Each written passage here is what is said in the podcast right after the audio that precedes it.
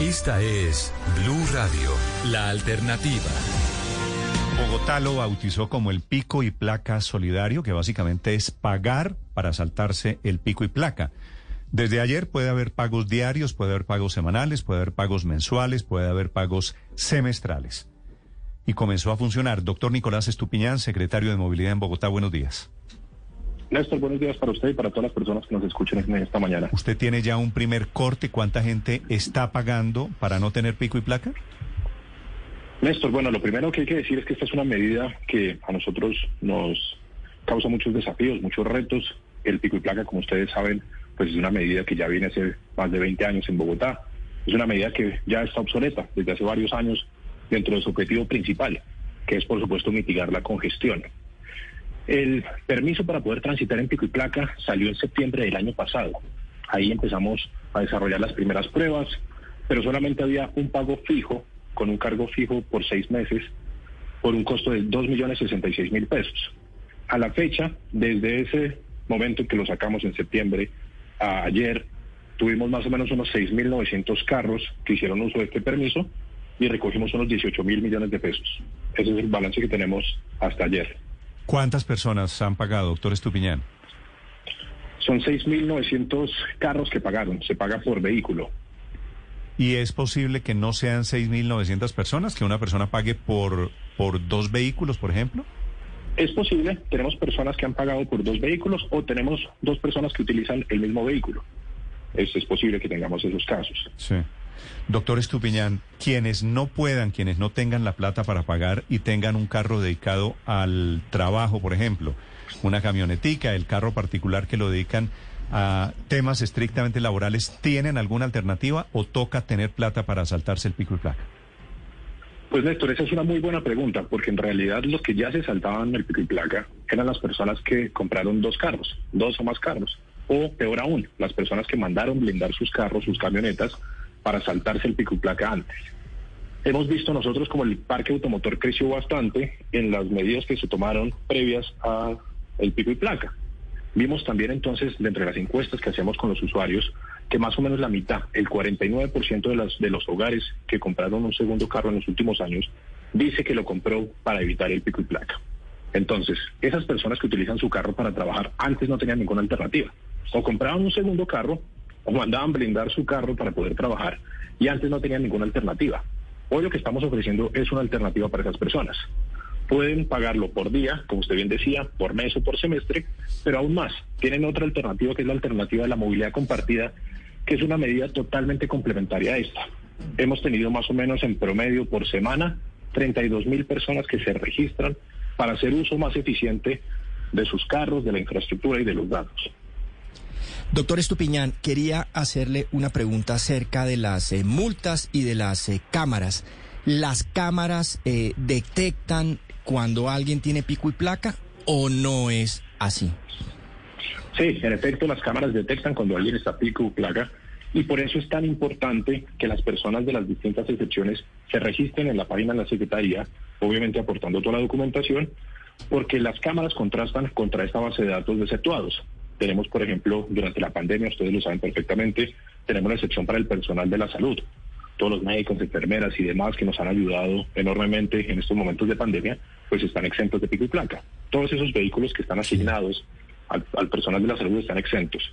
Por lo tanto, es muy importante que esas personas se mantengan al día en esa base de datos de las excepciones. Sí, pero, pero secretario, en la práctica no termina siendo muy engorroso el procedimiento. Quiere decir, yo tengo pico y placa para ilustrar eh, cómo funciona mañana, mañana 3 de septiembre. Pago hoy, ¿no es verdad? Hago el pago, tengo que entrar a la página de la Secretaría para certificar que yo estoy exento, certificar el pago y de esa manera puedo salir sin ningún problema a las eh, horas que hay pico y placa. No, no, no, no, no, no, no se tiene que hacer el doble procedimiento. Esto lo mencionaba para el otro tipo de excepciones. Para las personas que adquieren este permiso es una transacción automática, simplemente entran a la página de la Secretaría, ahí van a encontrar el enlace a Pico y Placa Solidario, se registran, hacen el pago por PSE y directamente esa placa ya queda registrada dentro de la base de datos de los ¿Y cómo hacen, por ejemplo, secretario, si el policía lo para a las 4 de la tarde. Lo va, lo va a parar. Claro, en, la, en cualquier sitio. Y le dice, mire, señor, hoy usted no puede sacar su carro. ¿Cómo hace el policía para saber que sí pagó No, o efectivamente? cómo hace, o cómo hace el dueño del carro, Ospina, para demostrarle al policía Claro. que está exento del pico y, pa- y placa. Como les digo, esto lo venimos haciendo desde septiembre del año pasado. Esto la verdad que ha funcionado bastante bien. Como les digo, también tenemos las 32 mil personas más o menos en promedio por semana que se revisan en la sección de movilidad compartida. Los policías, por supuesto, que tienen acceso directo permanente a esta base de datos que se actualiza en tiempo real. Por lo tanto, muchas veces lo que hemos visto es que los policías, antes de parar a alguien, consultan. En otros casos, directamente lo paran, consultan la base de datos, está exento y no hay ningún problema. Esto, de nuevo, como les digo, viene funcionando desde el año pasado y la verdad no hemos tenido problemas con este asunto. Pero, pero doctor Estupiñán, acláreme la duda. Voy en mi carro, me paran y me dicen, usted está violando el pico y placa. Y yo le respondo al policía, no, es que yo pagué y tengo derecho a circular inclusive el día de hoy. ¿Cómo hago para probar eso?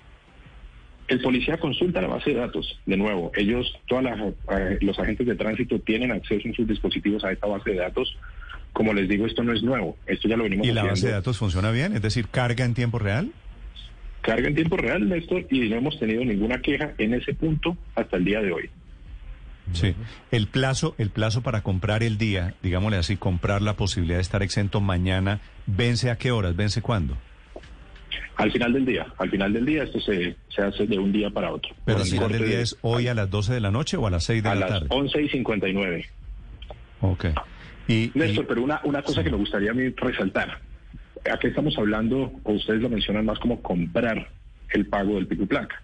Nosotros queremos, y por eso introdujimos esta palabra de solidaridad, porque nos parece que es muy importante. Esta primero es una medida para poder mitigar la congestión. Esto realmente lo que buscamos acá es esa invitación a las personas que compraron ese segundo carro para saltarse el pico y placa, pues que lo vendan y que nos ayuden a mitigar el crecimiento del parque automotor. Eso yo de verdad que quiero resaltarlo. Bogotá no puede seguir recibiendo 75 mil carros nuevos todos los años. No podemos nosotros Sí. seguir con este crecimiento del parque automotor y esta medida la verdad que nos ayuda, por un lado, a mitigar ese crecimiento, por otro lado es una invitación también a utilizar de manera más eficiente los carros. Como les digo, el esquema de movilidad compartida viene funcionando bastante bien.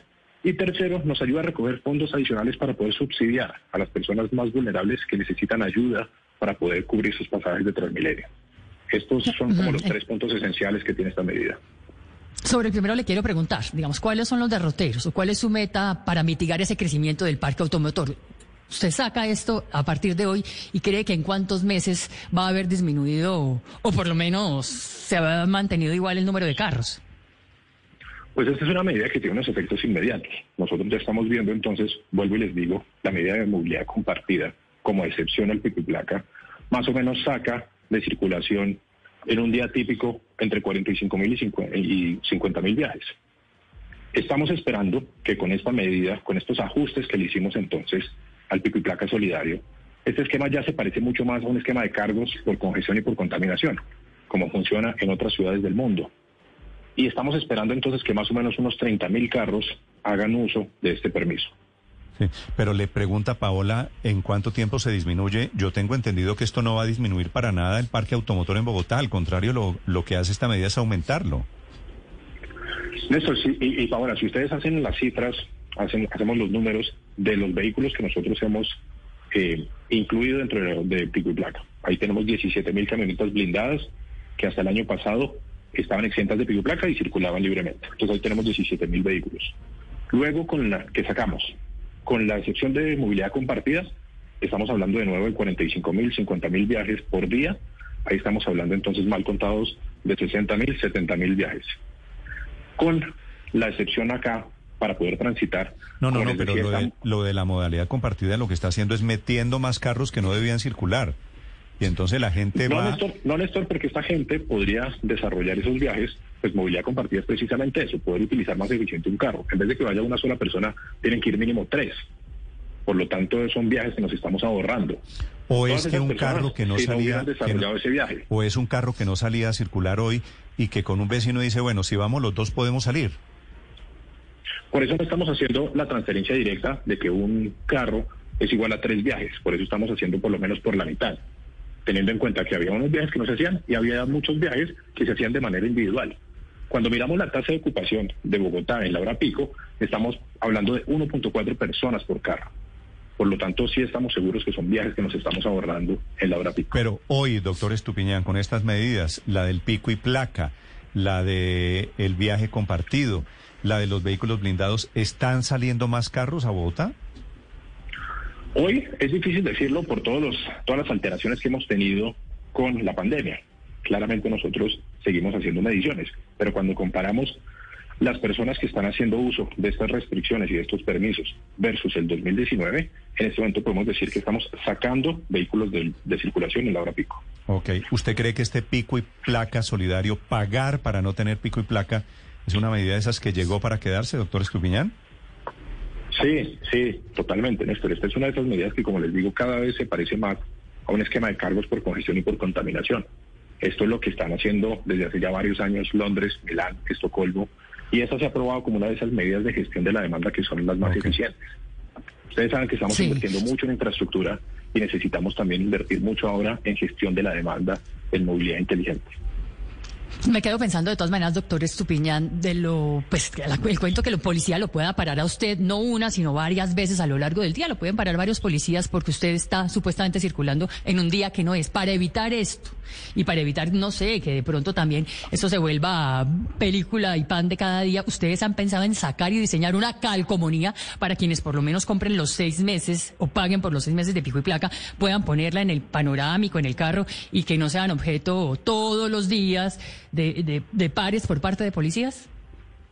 Sí, estamos analizando distintas medidas, pero como les digo, como no hemos visto desde septiembre a la fecha, ni para el personal de la salud, ni para las personas que ya hicieron uso de este permiso, ese problema, pues no lo estamos contemplando como un momento que saliera al tiempo con, esta, con este ajuste. Ahora, si estamos viendo que efectivamente se convierte en un problema, por supuesto tomamos alguna medida adicional para poder eh, solucionar ese tema. Doctor Estupiñán, muchas gracias. A ustedes muchas